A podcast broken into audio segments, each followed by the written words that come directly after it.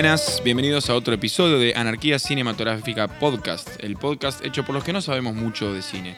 En esta mesa me acompañan hoy Santi, Hola, ¿qué tal? Soy Santi y lo acompaño Igna. mi buen amigo Joto Buenas. y Román. ¿Cómo andan amigos? En producción lo tenemos como siempre al buen Lean. ¿Qué tal muchachos? ¿Cómo andan? Hola, L. Y en el episodio de hoy vamos a hablar de Las dos reinas o Mary, Queen of Scots, la película que salió a fines del año pasado, pero que fue estrenada recientemente en Argentina.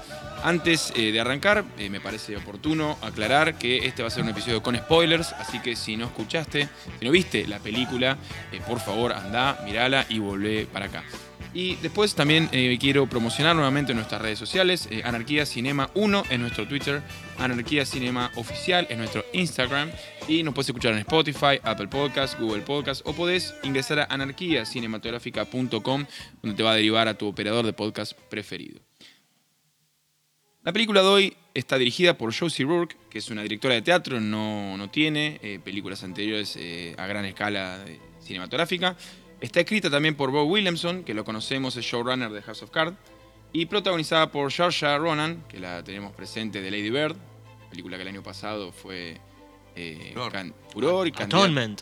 Es la nanita de Atonement. ¿En serio? Sí. Mirá, yo la conocí con Lady Bird, no sabía que tenía. chabón, algo es la nanita de Atonement, la, de, la, la del pasado, digamos. La que es chiquita, la que se manda, la que va y botonea y dispara todo el problema de Atonement, no la más grande de... Tengo que sincero decir que no vi esa película. No, es, la es muy buena. ¿Sí? ¿Alguien más que pueda No. eh, validar a Santi? ¿No? ¿No? ¿Nadie vio. Atonement? ¿En serio? ¿En un Ah. podcast de cine? Nadie vio Atonement. Perdón. Ok. Eh, pero Tal vez sí, no sé, no me suena ahora, la verdad no Hotel recuerdo. Budapest, en esa sí la vi.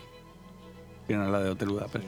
¿No? Mirá. ¿No les gusta La de Yo- Wes la- Anderson, sí, yo la vi, no me copó tanto. Yo la Yo la vi, pero no me acuerdo de ella. La conocí con Lady Bird. Y por otro lado tenemos a Margot Robbie, que la conocemos muy bien.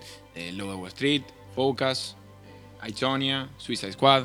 Por ello estaba confundido, pero esperaba ver eh, mucho más Margot Robbie de lo que vi. ¿No les pasó? La verdad que sí. Viendo el título de la película, Dale, me da la no, razón. la verdad que no.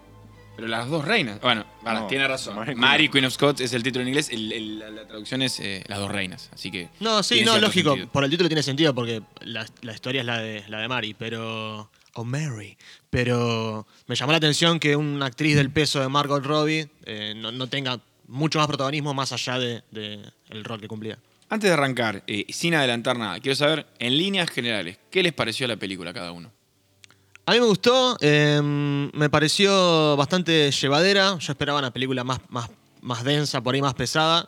Eh, me pareció muy buena. Me, me- me- tenía muy enganchado lo, lo- Bueno, al menos daba la sensación de estar muy conectada con la historia y de ser muy. eh, no sé. Historically accurate, como, como leí en alguna página. Pero después hay una escena que me molestó un poco, que después eh, la, las vamos a, vamos a discutir, supongo, en la cual toda esa, esa cosa así histórica medio como que se me fue y, ahí me la bajó un poco. Pero la película en sí me gustó y, superó mis expectativas. Eh, a mí en general la película me pareció que era correcta.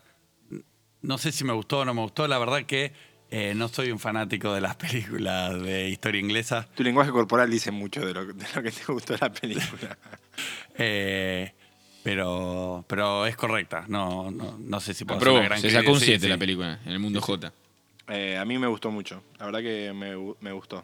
Eh, me- tiene muchas cosas interesantes para que charlemos, me parece.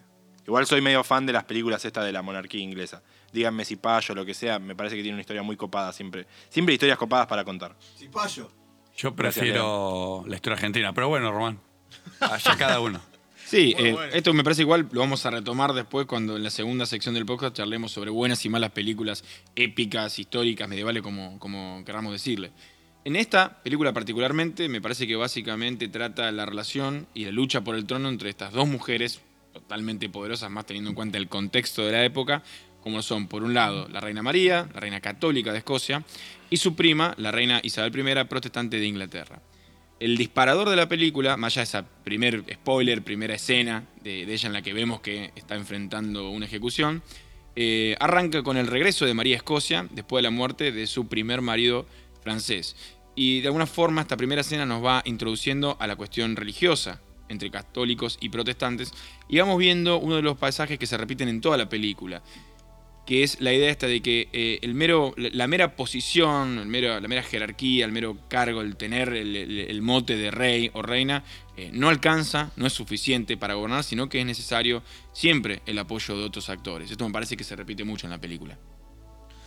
Sí, eh, más allá de, la disputa, a mí me pareció que más principal que la disputa de poder entre las dos reinas era la lucha de ella, de María, para conservar el poder, porque le hacen 615 golpes a lo largo de la película y, y me parece que la historia pasa por lo bien que se desenvuelve ella eh, desde su lugar como mujer en el 1500, como una reina que estaba volviendo a Escocia después de haber vivido años y, y tenido otra vida en Francia, como que era una- un, personaje que estaba desplazado por un montón de, de cuestiones eh, referentes al contexto y que así todo se va haciendo su camino y, se va eh, desenvolviendo y, y- y va zafando de todas estas situaciones en las cuales la quieren derrocar y demás. Bueno, hasta que la película se desarrolla y termina donde termina, pero me parece que más que una lucha entre poderes, yo la vi como una historia de la lucha de ella y de cómo, cómo se planta, con qué fortaleza se planta, no solo en lo político, sino también hay una cuestión del valor que tiene ella personalmente, ¿viste? Como es una, una persona que, que genera mucho en los súbditos y también en las personas que la acompañan ahí cercanas. Sí, voy a tomar eh, como disparador una frase tuya. Que vos decís, es conservar el poder. ¿Conservarlo o ampliarlo? Porque en toda la película está presente su reclamo eh, al trono. Después, como, más, más como sucesora de Isabel, eh, o sea, asegurarse la sucesión de Isabel, pero ella siempre está ahí plantadita en que ella tiene un, un reclamo eh, mejor por el trono, por así decirlo. Sí, pero me parece que, o al menos trata de, de- no sé si la directora trata de encararlo no como un tema de ambición de ella, sino por un tema de que ella busca unificar al pueblo, todo el tiempo habla de la hermandad entre Escocia e Inglaterra. eh, también eh, entendamos que eran, por lo que estuve leyendo, no corríjame si me equivoco, pero eran dos, dos reinados, dos, dos países, dos naciones que nunca habían estado unidas bajo un mismo rey todavía. Eh, entonces como que ella tenía como esta visión medio, medio revolucionario, medio, medio transgresora de decir, bueno, vamos a unir a todo este, a este país, que es lo que termina pasando después en la historia, pero me parece como que la intencionalidad es mostrarla a ella como la que primero visualiza este futuro para lo que termina siendo el Reino Unido. Eh, sí, para mí lo que pasa es que tal vez como cierto partido político argentino, tipo los escoceses son cinco y tienen un quilombo interno terrible. O sea, ella creo que vuelve de Francia con la idea de yo voy a unificar los reinos y cuando llega a Escocia se ve que no era que en Escocia la estaban esperando con los brazos abiertos, porque tiene un hermano que fue rey regente, digamos, mientras ella no estaba. Ella se crió en Francia, por lo cual medio que la ven como un outsider. Es católica cuando el país era protestante. Entonces ella llegó pensando que podía unir los, los reinos y tipo se dio cuenta que en Escocia la estaban bombardeando por adentro. Y te agrego una que la comentaba recién, es mujer en un mundo de Y es hombres. mujer, sí, sí, sí. Que eso durante toda la película lo, lo- lo remarcan, mismo hasta, Ah, hasta Isabel. también, sí. Lo dice, bueno, yo ah, como que en un momento ella dice, el, el trono me transformó más en hombre que, que de lo que era yo mujer, como diciendo, eh, la mujer no tenía lugar en, en- en esas cuestiones. No sé si no tenía lugar. Las cuestionan todo el tiempo. O sea, les cuesta mantener. No- sé. En la cabeza de esa época no había lugar, claro, eso es lo que te están diciendo. Les cuesta mantener, eh, sentirse autorizadas. Es como que cualquier decisión que tenían, los del consejo se la, la tiraban abajo o se la dudaban. A ver, el hermano llega y ya te das cuenta que el hermano se va a mandar alguna. Sí, y es muy loco que vemos que los consejos, está bien, es obvio, sobre todo por la época, pero era absolutamente dominado por hombres. Eran todos hombres y una mujer. Claro, siempre. a eso, a eso me refiero. Es loco en esa época pensar lo que fue la época de la Inquisición, ¿no? Donde, por ejemplo, eh, ellos van a la guerra por la religión, ¿me entendés? Tipo, el protestante le hace un golpe de Estado porque no quiere un católico en el gobierno. O sea, hoy nos ponemos a pensar y es muy loco, pero en ese momento era. Es, tema de, de guerra, ni, ni siquiera de debate, ¿me entendés? Le hacen un golpe de Estado a la mina porque no quieren una católica en el gobierno. Sí, hay ciertos lugares en el mundo en el que eso sigue pasando. Guerras por religión en toda la cuestión árabe, sí. no- no- Claro, sí, sí, es lo que yo te diría ahora de, los de, la- de lo- de los musulmanes o los árabes, es, es un poco lo que pasaba en ese momento, que es lo que dicen los tipos, o sea, ustedes dicen que nosotros somos extremistas, pero ustedes en la época de la Inquisición prendían fuego gente. Claro. Del otro lado del charco ¿no? está Isabel I, que se ve de alguna forma amenazada por Marie por su potencial eh, reclamo más eh, legítimo. Entonces, de alguna forma, para frustrar esa posibilidad, eh, se encuentra ante la posibilidad de casar a María o impulsar un matrimonio de María con un inglés, lo cual a los escoceses obviamente tampoco les gusta mucho. El primer pretendiente que, le- que- que de alguna forma se impulsa es el señor Dudley, que a la vez es el amante de Exacto, Isabel. la amante de Isabel. Y eh, eso fue una de las cuestiones por las cuales se termina frustrando este posible matrimonio. Claro, porque Isabel eh, trata de jugar todas sus cartas políticas, pero a la primera chance de que eso se derrumbe dice, listo, vamos por otro plan. Porque ella también tiene en mente el interés de, no sé, de, su propio corazón que quiere estar con el chabón este. Eh, entonces, en cuanto se frustra la posibilidad de que este Dudley sea el nuevo rey que esté en Escocia y que a través de ese rey impuesto o a través de un matrimonio forzado, digamos, eh, haya cierto control de Inglaterra sobre Escocia, bueno, en cuanto se pincha esa posibilidad, eh, Isabel no tarda un segundo en descartarla y listo, buscar otra alternativa. Sí, por eso, en definitiva, termina mandando al señor Danley por, por esta razón, eh, que sí termina proponiéndole casamiento eh, a María. Esta, en esta escena en exteriores, eh, como bastante romántica, y ahí, no sé, capaz medio iluso y aparte de no conocer la historia, pero ahí me dio la impresión de que iban a ser un equipo, un, un buen equipo, no sé, lo vi ¿Sabes al tipo no, no- convencido. No entendí el, el personaje ese del tipo. No, no lo entendí en el sentido de no, no encontré su motivo porque.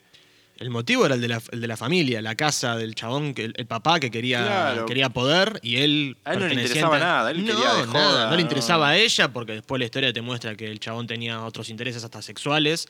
eh, no le interesaba Escocia tampoco porque el tipo había vivido toda su vida en Inglaterra y Escocia era una cosa ahí en el mapa que no tenía ningún significado para él. Eh, entra en juego el chabón cuando tiene una posibilidad de tener ahí un poquito de palanca política desde el lado del poder y, y- y nada más.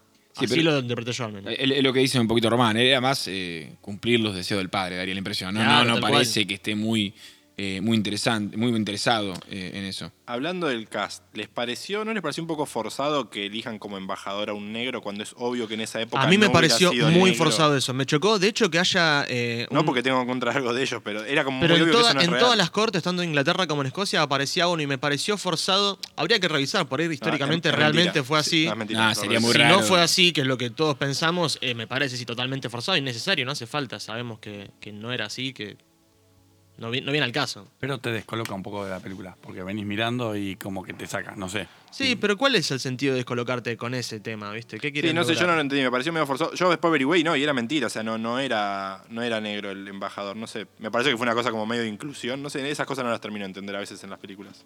Me sumo Sí. un segundito, perdón, Inca.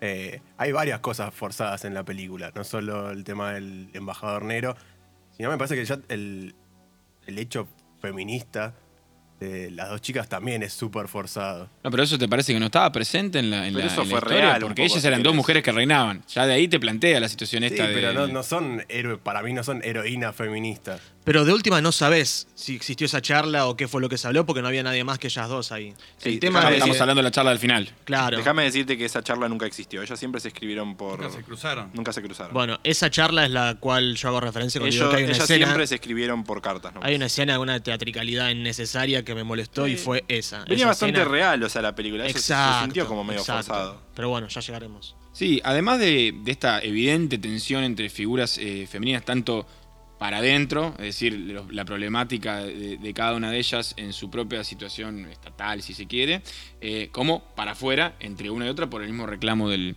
del trono. Además, a mí lo que sí me gustó de la película, y ya tocando más concretamente esto, el, el tema femenino, eh, un poquito loco que no haya ninguna mujer acá en el podcast, pero bueno, no tenemos todavía in- in- integrantes eh, mujeres, es eh, que la película toca temas un poco eh, de la intimidad de la mujer, como no se ve siempre en esta película, como por ejemplo cuestiones respecto de, no sé, el sexo, eh, experiencias con los ex que ellas cuentan.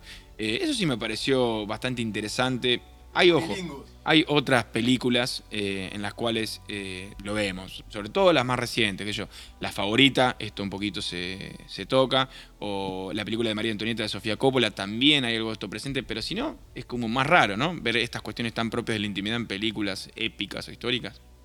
Sí, como que encaran diferente el, el hecho de ser la, la heroína de la historia o ser el personaje fuerte de la historia eh, siendo mujer, que es algo que, como decíamos un rato, eh, hace, hace tiempo tal vez ni estaba representado en el cine. No, no termina, perdón. No, no, era simplemente eso. ¿No les pareció que, no sé si a propósito, de la vez, la película está muy bien ellas dos, pero el resto del cast está medio flojo?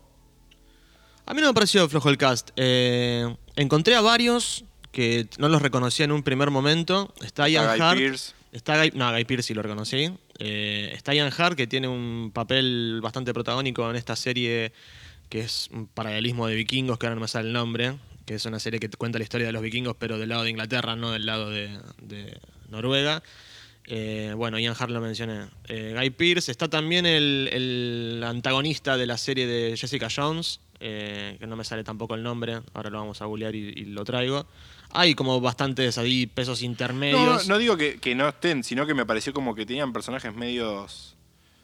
medios, no sé, Me, flojos. me gustó, o sea, me sorprendió gratamente que uno de los personajes ahí secundarios que estaban medio escondidos, que es el protector de ella, el que la lleva y la trae Ah, de sí, Francia, final. termina siendo el que da la nota al final. Y me parece que está bien escondido ese rol en un actor que no reconoces tan fácilmente como estos otros tres, por ejemplo, que nombramos enseguida.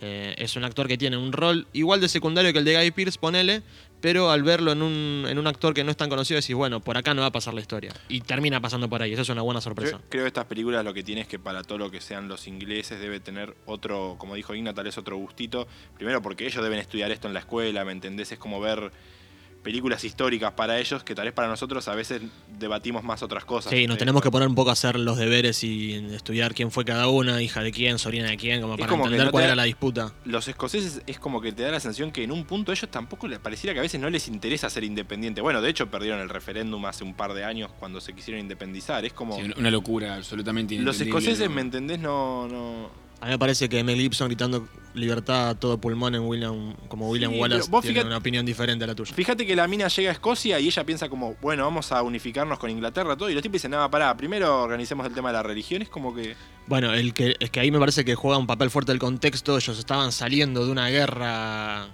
no sé, una guerra santa, llamémosla, entre la iglesia protestante y la católica, y justo se estaba estabilizando. De hecho, cuando ella llega, su medio hermano lo primero que le dice es.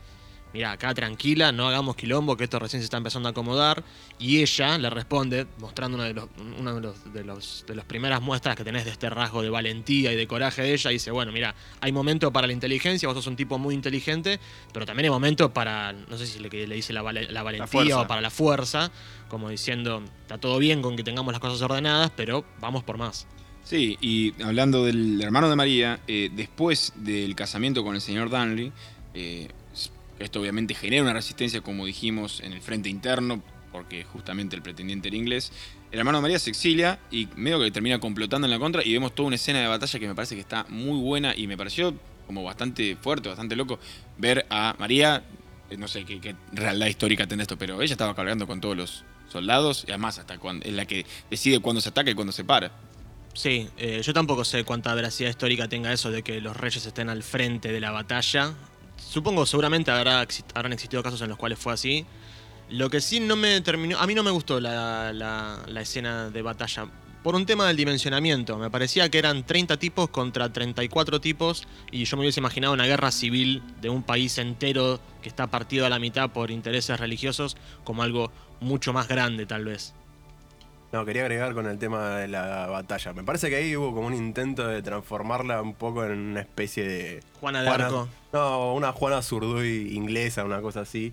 Y quedó medio a la mitad. Porque la mina va ahí al frente, pero se queda ahí atrás, no pelea. es Tampoco va a ser. Liana Bueno. Mormont.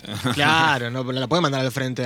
Ningún rey te va al frente, salvo. Y pero me parece que eh, se queda ahí en- al, al medio de ese intento de ser la heroína feminista que decía antes. Que no- para mí no, no termina siendo. Porque de hecho, eh, me adelanto un poco en la película, pero se resuelve de una forma bastante machista Sí, eh, el eso. tema del trono. O sea, embarazo, llega- tengo llega un un- pibe hombre para que se quede con todo. medio- Llega un momento en la película donde por más que ella sea reina, pasa a ser una figura decorativa ya. Es sea, que- Pero eso es algo de la historia. ¿no? Claro, Es algo Sí, sí, que- sí. exacto. Ese es el contexto. Eso creo que va con lo que decía antes, de que eh, lo, lo- lo desafiante de vivir en ese mundo que era totalmente gobernado por los hombres y de tener que estar en una situación de poder y, tener que. que de hecho es, parte de lo que ellos, ellas discuten constantemente, de, esto de ser reina en un mundo de hombres y de todo lo que eso significa. Eso es, eh, es algo, una referencia constante que está presente porque es como uno de los principales problemas de- toda la historia.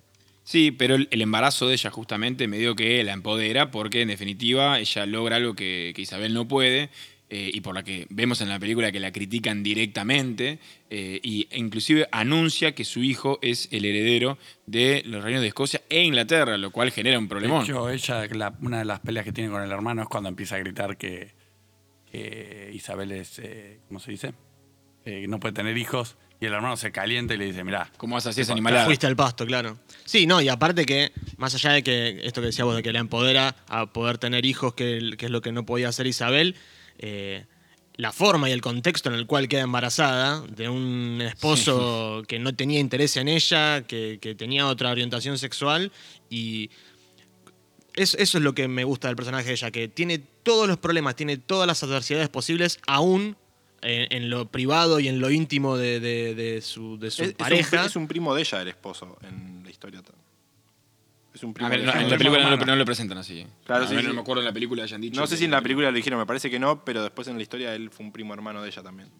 A partir de esta relación en la cual eh, ella queda eh, embarazada, pero evidentemente el esposo mucha bola no le da porque no, ni- directamente ni lo ve, eh, el hermano de ella, todavía exiliado, complota. eh, no, ya no estaba exiliado, perdón, esto fue No, después de la ella guerra. le, ella ella lo le hace el perdón, ella lo perdona. Ella lo perdona. Medio, medio que cuando le, lo perdona y le explica que le va a poner James por él al hijo, todo es como que el hermano decís, bueno, listo, ahora loco. Se pone a llorar ahí en esa escena. Un poco Es chota que la escena ella hace todo bien, ella hace todo lo posible para que las cosas salgan bien y la terminan cagando una y otra y otra y otra vez. Eso me parece el que es hermano nunca la de su, bancó. de su Y, historia. y la ambición por el poder del hermano, que pese a que en el momento reinó. Claro. Antes Claro, que ella la ambición por el poder y la negación total a que una, Y una vuelve a mujer sea reinar, reina. digamos, vuelve a quedar como rey regente hasta que, hasta que James es mayor. Y acá llega esta otra traición en la película cuando justamente el hermano complota con el suegro de María y eh, convencen a su esposo, al rey, de asesinar a, a este asistente de ella, Ricio, ¿sí? Eh, que lo asesinan. Esto dice que esto sí fue verdad. Yo hice un poquito de investigación y parece que él se escondió literalmente atrás de ella y lo terminaron asesinando con 56 puñaladas, una cosa así. Sí, a todo esto Ricio había sido amante de su esposo La noche en de la bodas. noche de bodas. O sea, ella tenía todo, todo para decir, Le- no, acá no se puede, es imposible, y así todo lo termina. Le mando un saludo a Robert Baratheon a tiempo de esa escena. Hay muchas cosas, hay muchas cosas así Game of Thronescas, por así decirlo. Es más, justamente después de esta traición, ella tiene una jugada a lo Cersei, ponerle que decir, bueno, vámonos de viaje, me quiero ir de acá, y lo deja al marido con su guardia privada y de acá no te mueves, queda ahí. Sí, me parece igual que es al revés, que Game of Thrones tiene un montón de cosas de la historia, eh, no sé cómo decirlo, medieval o no sé cuál será la denominación del periodo histórico eh, europeo y sobre todo inglés. Es que justamente lo que hablábamos antes de arrancar un poquito con Román, de la importancia de todas estas historias así épicas o medievales, como eh, de alguna forma eh, son eh, las bases fundamentales de todas las historias, no solamente Game of Thrones, El Señor de los Anillos, todas estas cosas respecto de la descendencia, la sangre, son están basadas siempre Sí, sí, todos en cosas un arraigo reales. en, en- en la historia real. Tal cual. Cuando nosotros vemos que el señor Darnley, el, el rey, por así decirlo, queda de alguna forma encerrado, es decir, ella lo deja con su guardia privada, vemos que hay todo un complot también para matarlo, y ahí es cuando se genera esta especie de, incendio y vemos que finalmente eh, lo asesinan. Esto también pasó en la, realidad. Eh, y a partir de ello es cuando ya María eh, pierde todo. Para mí es cuando empieza su decadencia en Escocia, cuando empieza a ser presionada para, para abdicar al trono. Para mí cuando tiene el hijo, ella también pierde poder, no solo su esposo, porque le convenía a todos que el hijo gobierne después en vez de ella, que ya era una cosa que...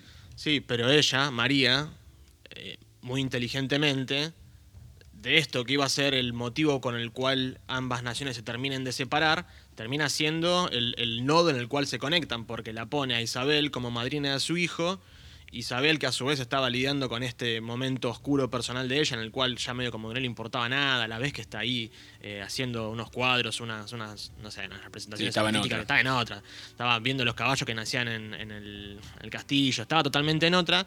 Y como que la vez que se vuelve a meter en el juego político, por así decirlo, de la mano de María, que le dice, bueno, mira, hermana, ahí la empieza a tratar de hermana, no solamente prima, te, te- te- te suma a esta familia que vos no podés tener y yo tuve, y de, de la mano de esto empecemos a construir algo conjunto, siempre y cuando el día de mañana el que quede sea mi hijo. Claro, esa es siempre la, la mano en, en- en la sartén por Le parte propone de el, el madrinazgo, por así decirlo, respecto claro. del... Pero ahí Margot Robbie estuvo bien, el personaje de ella, cuando le dice al de Guy Pierce que no importa los arreglos que hagan, cuando ellos mueran, los arreglos se los van a meter en el culo y va a ser lo que pinte en ese momento. Pero eso es como un reflejo de esto, de que ella baja los brazos y dice, ya está, no importa el reino porque un día no me voy a morir yo, te vas a morir vos, se van a morir, a morir todos y va a quedar el que quede. Chao. Sí. Se arreglen. Y sobre todo en esta parte de la película en que vemos que Isabel está totalmente demacrada por una enfermedad.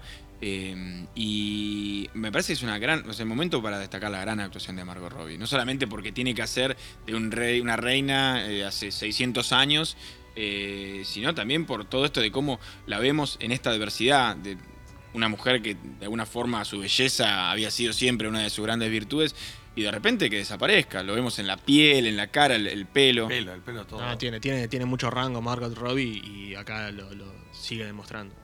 Cuando ella, eh, a María, le obligan a, a renunciar a su trono y le obligan a dejar eh, a su hijo en Escocia, ella se exilia y se va a Inglaterra de vuelta, hechos que realmente sucedieron, y queda ahí un poco, por así, medio, medio presa, ¿no? 18 años estuvo eh, tenida así como cautiva en Inglaterra. Y tenemos esta reunión que, bueno, recién me aclaraba Ro- Román que estudiaste un poquito la cuestión que nunca sucedió. Nunca se juntaron ellas en realidad, siempre se escribieron solo por cartas. Esta reunión en este lugar como lleno de telas que no permite que se vean bien. eh, entre ellas tienen como esta discusión final en la cual ella le dice, que es el primer momento en el que ella clarito y fuerte al medio le dice, eh, yo soy Estuardo, yo tengo un reclamo legítimo. A mí esa escena no me convenció justamente por esto que decíamos antes, que venía muy, muy real.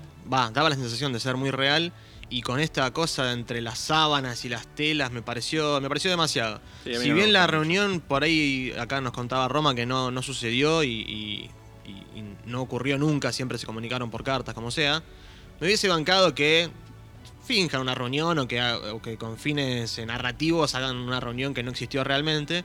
Pero sí me chocó este tema de las cortinas y como que le pusieron, viste, todo un dramatismo que no hacía falta porque la situación ya de por sí era bastante dramática y como que sacaste el foco de los problemas reales que tenían ellas dos y lo llevaste a todo, viste, un baile ahí entre las sábanas blancas que me pareció innecesario. A mí no me gustó. Sí, ahí es cuando ella le pide apoyo como para volver a recuperar Escocia y Isabel básicamente, e Isabel le dice eh, que no. Y acá como que queda la relación para mí finalmente... Claro, o sea, le dice que no, en verdad le dice no puedo, porque ella le argumenta el por qué no. ¿Qué voy a hacer? ¿Te voy a, voy a invadir Inglaterra eh, para sacar una o- para sacar a, a un- a una Protestante religión? y poner un católico. Claro, exacto, para sacar un protestante y poner un católico que son mis enemigos. Tuvieron ahí un momento medio Sansa Daenerys, que cuando Para- Mary le reclama como, y bueno, yo quiero ser reina también, pero vos sos reina y no. Y es como el, el- reclamo del norte de Sansa. Me causó un poco de gracia, me hizo acordar de Para eso. mí quisieron, eh, quisieron apostar a una escena, eh, digamos, a la escena dramática de la película y me parece que no le salió, me parece. Es raro, porque ¿por qué no termina de funcionar? Porque ellas dos, insistimos, están muy bien. O sea, no. Sí, ¿qué pero es un problema del guion? todo. ¿Cuál es, o, sea, o esto que decís, lo de las telas, ¿para qué? Eh, Es A mí me difícil pasó pensar que, eso le, pasó. dieron, le dieron media vueltita además que no hacía falta porque ya el drama lo habías construido durante los tres cuartos de películas que pasaron. No hacía falta que hagas toda esta cuestión, esta mímica, este baile entre las sábanas. Eso es lo que me pareció que... Es que la, la posición de Mary pidiéndole a Elizabeth que la ayude a recuperar el trono, tipo, ¿por qué le iba a ayudar si no le convenía? O sea, tipo, ella ya estaba entregada. Ahí Mary me parece que fue medio de. Y Mary estaba, estaba- claro. estaba apelando a este vínculo que había creado. desde claro, el y- pero ella no es boluda. hijo. Si te ayuda a recuperar el trono, el día de mañana vos vas a pedirle. Pero- reclamo Rey. legítimo. Estaba perdido todo. Que de hecho, la a ella la condenan a muerte porque no le queda otra a Elizabeth que matarla, porque está lleno. Ella intentó complotar varias veces para, para matarla. Bueno, Sí. pero en la historia hablan de que ella la, la juzgan porque le habían encontrado las cartas que siempre le habían estado revisando, las cartas que ella enviaba, donde ella planeaba eh, Matarla. matarla. Sí. Que acá en, en ningún momento lo nombran. Sí, a- a ver, Lean. Bueno, ahí hay algo de la narrativa que me parece que no, no cierra. Porque la película arranca con ella a punto de ser decapitada y cierra supuestamente en el, en el mismo, en el mismo momento.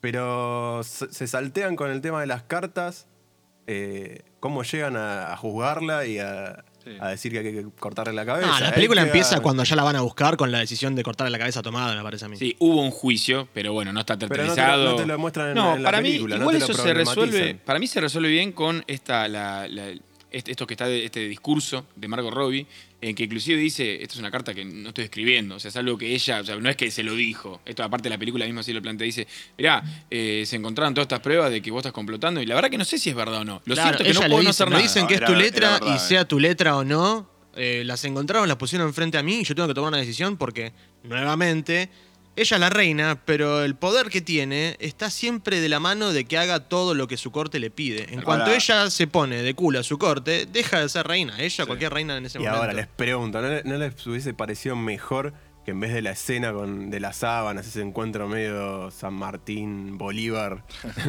así secreto, si hubiesen eh, profundizado más en, en ese conflicto? ¿En Porque- juicio decís vos? Claro, por ejemplo. O algo ahí. A mí me, me parece que quedó un hueco que... No lo podés resolver rápido igual eso. No sé. Tenés que No, ver la hay, hora hay de juicios película. épicos que Claro. son espectaculares, como, bueno, hoy hicimos muchas referencias a Game of Thrones, pero el juicio a Tyrion es eh, de lo mejor de la serie, pero tenés que hacerlo bien, qué sé yo. Mira, no está. no- estoy de acuerdo con lo que dice Lean, pero hasta que lo mencionaste ahora yo no lo había visto como un vacío. Porque, insisto con lo que decía en un comienzo, yo la siento más como la historia de ella, de Mary, y no como Sí. la historia de la disputa entre los dos reinos. Como que pasa más por lo.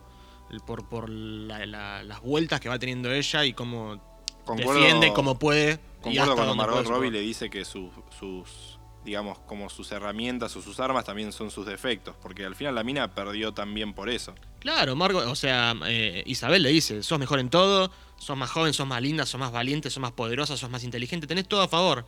Y justamente por eso, porque sos una amenaza, amenaza para, para, este todo. mundo de Era una amenaza para. Inglaterra y era una amenaza para Escocia. Exacto, te- no, no, no vas a terminar bien. Y por eso finalmente la ejecutan y ahí a punto de morir eh, el personaje de Yaya Ronan, eh, María, dice esto de que bueno, ella hace su sacrificio para que su hijo pueda ser rey, lo cual eventualmente pasa. No sin antes de pelar un vestido rojo que no sabemos de dónde sacó. Sí, esa cosa medio... eh, ¿Y por teátrica. Porque era el rojo de mártir, boludo. Sí, bueno, nuevamente. eh, Me parece que son querer entrar en el dramatismo mediante un golpe bajo que no hacía falta, porque ya el drama se vino construyendo durante toda, durante toda la- la película.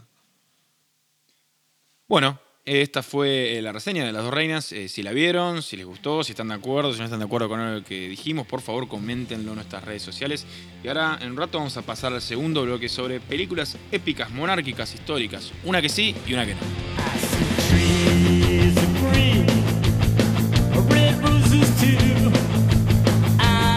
I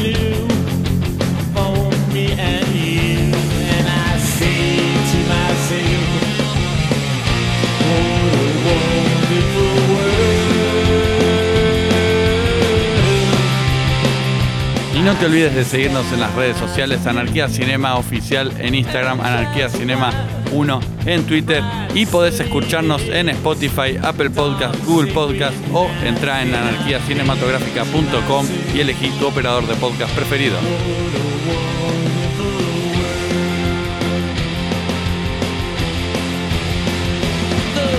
Y arrancamos con la segunda sección de este podcast, en el cual vamos a analizar películas épicas, monárquicas, históricas. Una que sí, una que no, como para seguir un poquito la línea de las dos reinas. Santi, contame. Bueno, eh, Nach, yo te cuento, estuve preparando eh, este segmento con mucho detenimiento. Intensamente, ¿no? Como Intensamente. siempre, ¿eh? como siempre haces vos. Bueno, viejo. Cuestión es que Carpetazo. la película. Hashtag carpetazo. Cuestión es que la película que voy a recomendar es una película protagonizada por la talentosísima Emily Blunt, que se llama Young Victoria y cuenta la historia de la reina Victoria de Inglaterra, pero desde una óptica eh, como más, más personal. No pasa tanto por el plano político, sino más por la vida de ella, eh, su. su relación y cómo se enamora de quien termina siendo su esposo y el intento de asesinato y un montón de cosas que, que- que no pasan tanto por el plano político, como decía, sino más por la vida personal de ella. Ah, ¿querés aburrir a los oyentes? es mi intención siempre que puedo. de- se me estaba por romper la nuca, boludo. ¿En serio hay que verla? ¿Cómo? Hay que verla. Estoy confundido. No era la gracia de esta sección. Claro.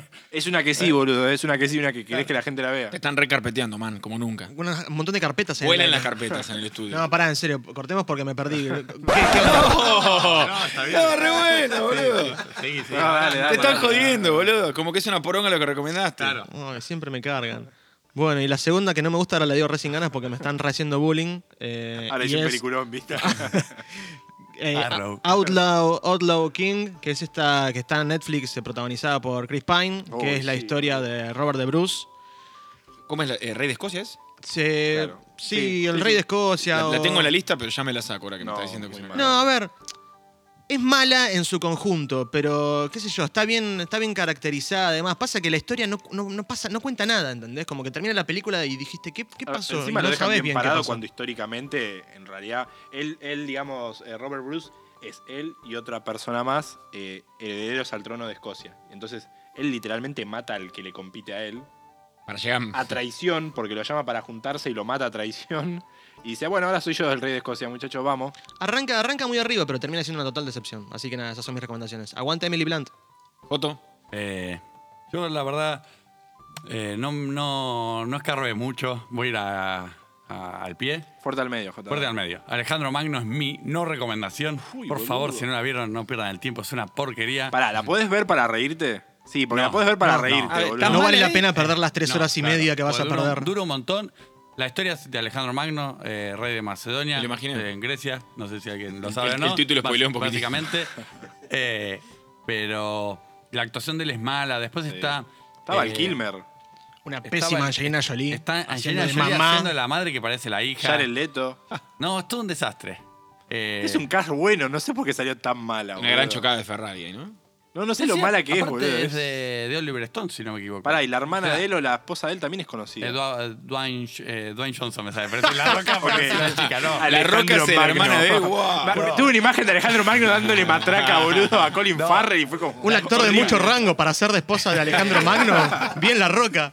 Rosario. Rosario Dawson. Ah, Rosario Dawson, sí. Perdón, perdón. ¿Y la que sí? Eh, la que sí, eh, muchacho, Gladiador. Eh, qué película. Fuerte al medio. Te No, jugaste, no, ¿eh? no, no, no me jugué para nada.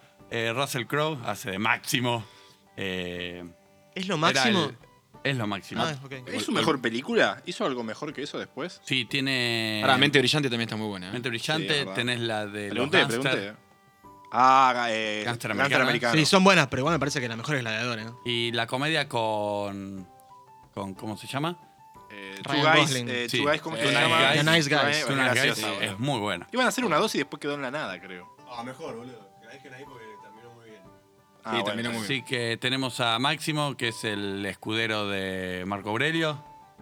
Es- Marco Aurelio muere, es traicionado.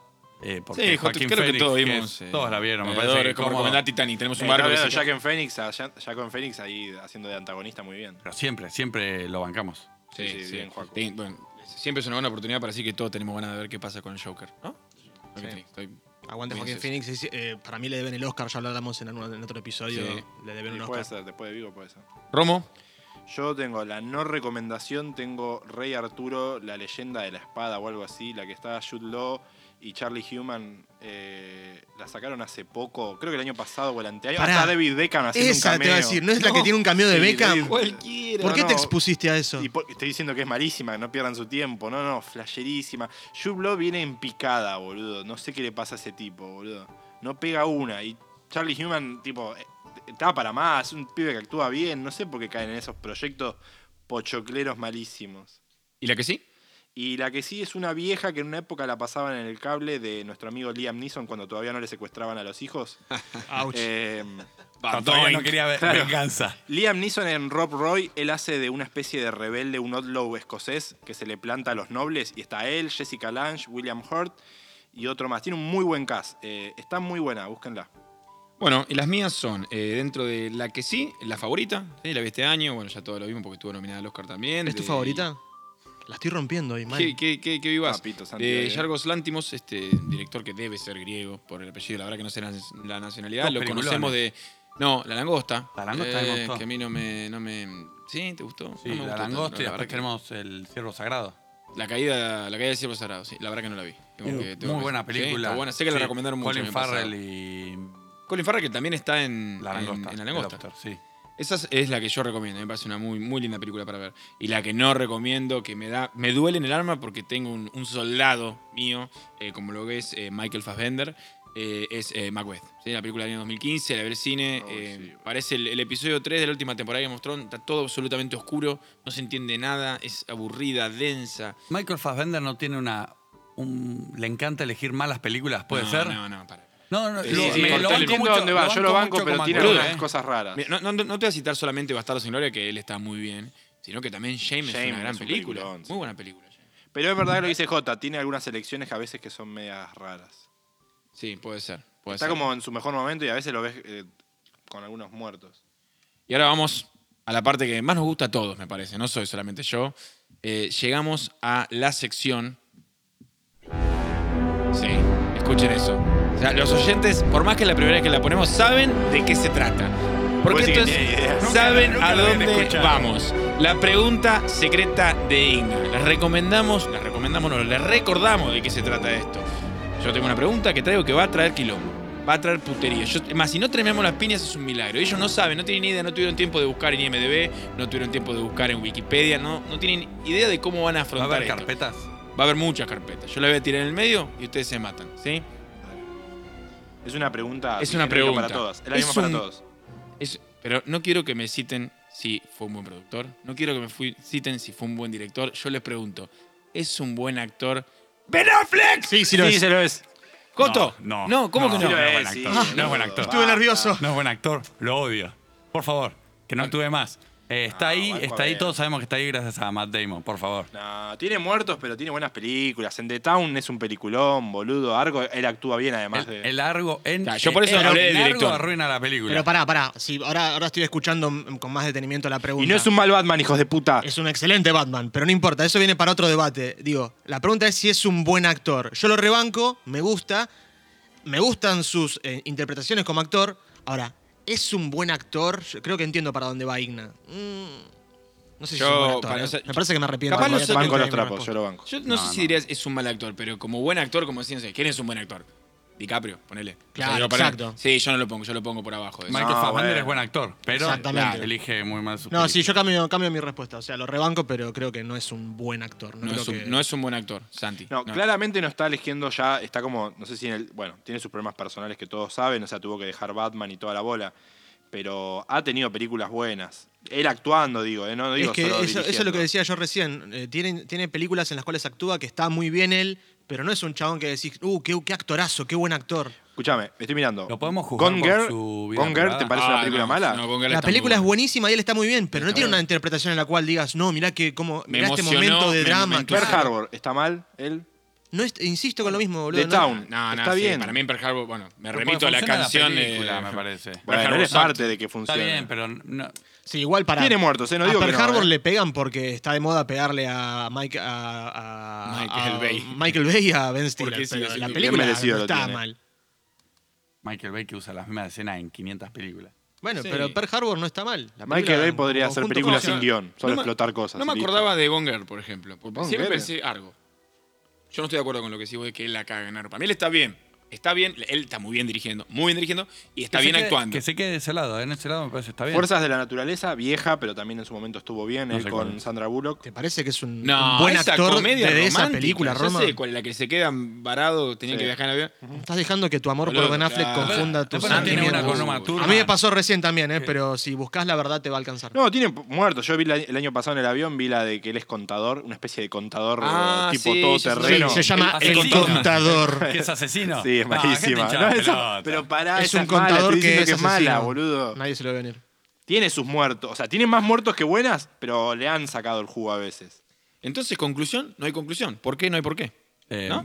Es, mala. el- es el- malo, anarquía Yo cinematográfica- sigo, sigo confundido del segmento anterior Mirá, todavía. te tira un muerto de él, Armagedón es pésima. De él todo, la película, él es un desastre. No logra emocionar. Daredevil, pff, Papito. pa- Daredevil es un asco. Pero todos sabemos que él está acá gracias a Matt Damon. Eso sí, estamos de Por, acuerdo. decís todos. por Good- el guion de Good Will Hunting. No lo vi en Chabón, Triple Frontera De hecho. Chabón tiene dos en- Oscar, qué Pero tenemos yo. el chiste en Family Guy que dice, no puedes agregar mi nombre al final Triple, del triple Frontera, no, Triple Frontera es mala. O sea, es una mala película. Están mal todos. Está mal Oscar Isaacs, está mal Ben Affleck, está mal Charlie Hunnam, están mal todos. Eh, igualmente te dicen, esta película es de Ben Affleck. Después cuando la veas vas a ver que no es tan de Ben Affleck. Bien, bueno, quedó ahí la posición de editorial de anarquía cinematográfica. No nos quedó muy claro, pero tenemos un sí, un no y un tal vez. Así que lo ¿Esto de alguna forma suma puntos que se puedan compensar con la sección de No, nota en la va cual estuve en cero? No, en la que vas última. ¿Puedo hacer mi última Sí, declaración de Ben Affleck Sí, para todo hacerlo. esto? Sí. No tengo mucho más que... ¿Cómo? Quiso poner un audio y no le Ay, salió. sí, Tipo, salió todo está. Ahí, está, ahí está. Qué, qué- qué- qué maduro. Bueno, muchísimas gracias a todos por escuchar. Nos vemos en la próxima.